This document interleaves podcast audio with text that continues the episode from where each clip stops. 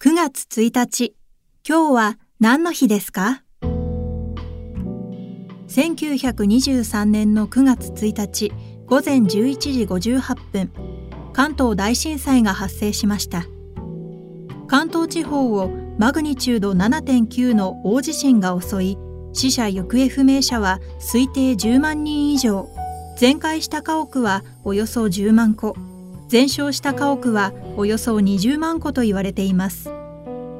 お昼前の発生だったことから食事の準備のために火を使っている家庭も多く強風や水道管の破裂も重なって火災は3日間続きました。